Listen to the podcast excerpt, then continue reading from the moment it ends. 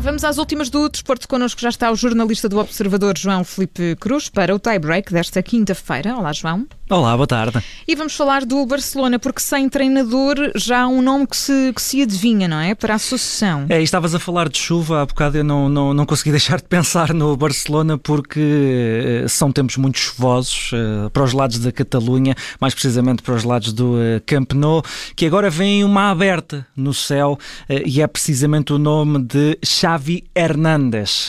Está certo? Lembram-se bem os nossos ouvintes de, do médio Xavi, eh, essa lenda do Barcelona. A história pesa aqui e muito. É um produto da La Masia. Estreou-se na equipa principal do Barça em 1988 e daí até 2015, quando se despediu do clube. Eh, foi eh, com oito campeonatos, quatro Ligas dos Campeões, duas Supertaças Europeias, dois Mundiais de Clubes, três Taças do Rei, seis Supertaças Espanholas. Falta quase ar para descrever o cardápio de títulos do, do, do Xavi. é o regresso do príncipe herdeiro, a partir do momento em que Xavi Hernandes pendurou as botas e abraçou esta nova vida de treinador, a possibilidade de ver o antigo médio regressar ao Barça um, começou a fazer parte dos sonhos de todos os adeptos blaugrana e também um, quase todos os adeptos de futebol no geral. Ficava apenas dependente do que conseguia provar ou não nos primeiros anos da nova carreira. Eh, certo é que, vendo a forma como o Al-Sadd do Qatar joga, é impossível não nos lembrarmos dos tempos do tiki-taka no Barça, mas eh, eu sei, posso estar a exagerar eh, e, e quero também ressalvar que há diferenças. Claro, o Al-Sadd não, nunca será o Barcelona, creio eu. Posto tudo isto, Xavi é o nome que aparece de caras em primeiro lugar de todos os cenários na vida futura em Camp Nou, no passado, no presente e, claro está, no futuro, de acordo com o, com o jornal catalão o Sport, eh, já há um princípio de acordo entre Juan Laporta, o presidente do Barça, e Xavi. A oficialização está apenas pendurada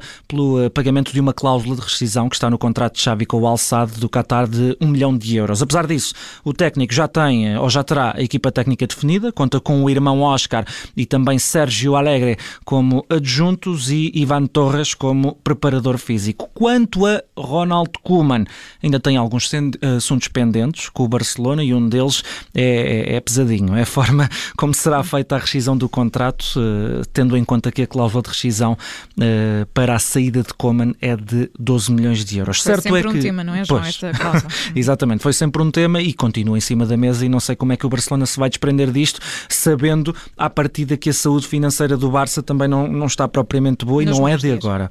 Certo é que, por agora, sem Coman e ainda sem Xavi, cabe ou vai caber a Sérgio Sergi Barruan, um antigo jogador também do Barça, defesa esquerdo e internacional espanhol, que estava a treinar a equipa B, eh, vai agora assumir a missão de de comandar a equipa do Barcelona, isto de forma interina, algo que foi confirmado também esta tarde em comunicado pelo eh, clube. Ainda assim, eh, o Barça está longe de respirar estabilidade, continua um bocadinho de chuva para aqueles lados e continuam a surgir as notícias, notícias que dão conta de alguns atritos entre o presidente e os capitães de equipa. Existe a preocupação em torno do rendimento de jogadores como Piqué, Jordi Alba e também de Sérgio Roberto e há quem já arrisca em Espanha em afirmar que podem estar de saída. Vamos ver se Xavi tem a mesma opinião, se voltar a Barcelona. Vamos continuar a acompanhar uh, tudo isto. No número do dia, uh, João Filipe Cruz traz o 7, é este lugar que ocupa a Juventus no campeonato italiano. E se a chuva promete passar ou não uh, por Barcelona, ou de Barcelona, em Turim, chove que se farta, passamos de um clube que vai trocar treinador na busca de estabilidade para outro que promete fazer muito,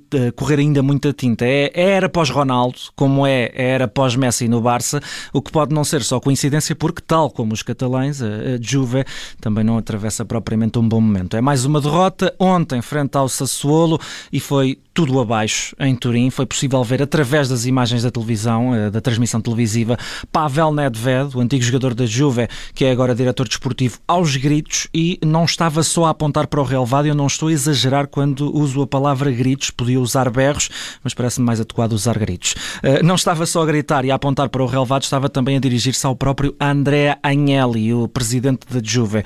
Eh, e é, é, é fácil perceber porquê. É apenas a terceira vez que a Juventus, desde 95, perde 3 jogos nas primeiras 10 jornadas e uh, tem agora 10 golos sofridos na Série A e temos também de recuar até à temporada 1992-93 para encontrarmos um pior arranque de campeonato. A Juve está agora, como disseste, Ana Felipe, em sétimo lugar, está a 13 pontos do Milan, está a 10 do Nápoles, que ainda tem um jogo em atraso. Uh, parece que na Liga dos Campeões, até agora, não há crise. Três jogos, três vitórias, frente a Chelsea, Zenit e Malmo. Uh, e a minha pergunta é: será que Massimiliano Allegro, Allegri terá o mesmo destino de Coman? Uh, será que consegue aguentar à frente dos destinos da Juve? Excelente pergunta, não vamos sei ver. a resposta, mas, mas, vamos, vamos ver. Na memória do dia, queres recuar até 28 de outubro de 1998 e para uma estreia? É, um, é, não é um nome muito consensual, eu sei, entre os adeptos de futebol, mas temos de respeitar porque é cada vez mais raro assistirmos este tipo de fenómeno. Uh, hoje, no futebol, os chamados One Man Club, os jogadores que só passaram por um clube. Uh, faz hoje 23 anos, foi precisamente no dia 28 de outubro de 98, uh, o dia em que John Terry se estreou com a camisola do Chelsea, fez o primeiro jogo com, com a camisola dos Blues, curiosamente numa vitória por 4-1 frente ao Aston Villa, que é o clube onde acabou a carreira e onde é hoje treinador adjunto. De 98 a 2017, uh, ano em que pendurou as botas, pelo menos em Stamford Bridge, foram quase 20 anos com, com esta ligação uh, do Chelsea pelo Chelsea, que, que, ultrapassa os 20 anos, obviamente, se tivermos em conta que John Terry foi formado no Chelsea, foram bem mais de 20 anos.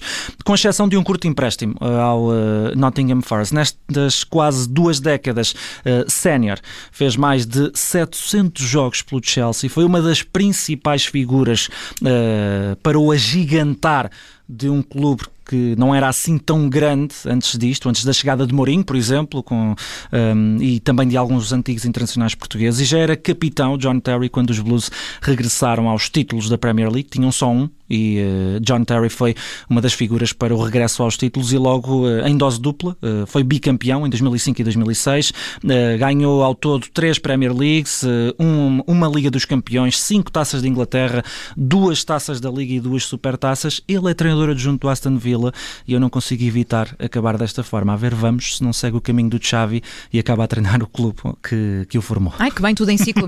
João Filipe Cruz com o tie-break desta, desta quinta-feira. João, muito obrigada. Até já. Até já. Bom trabalho.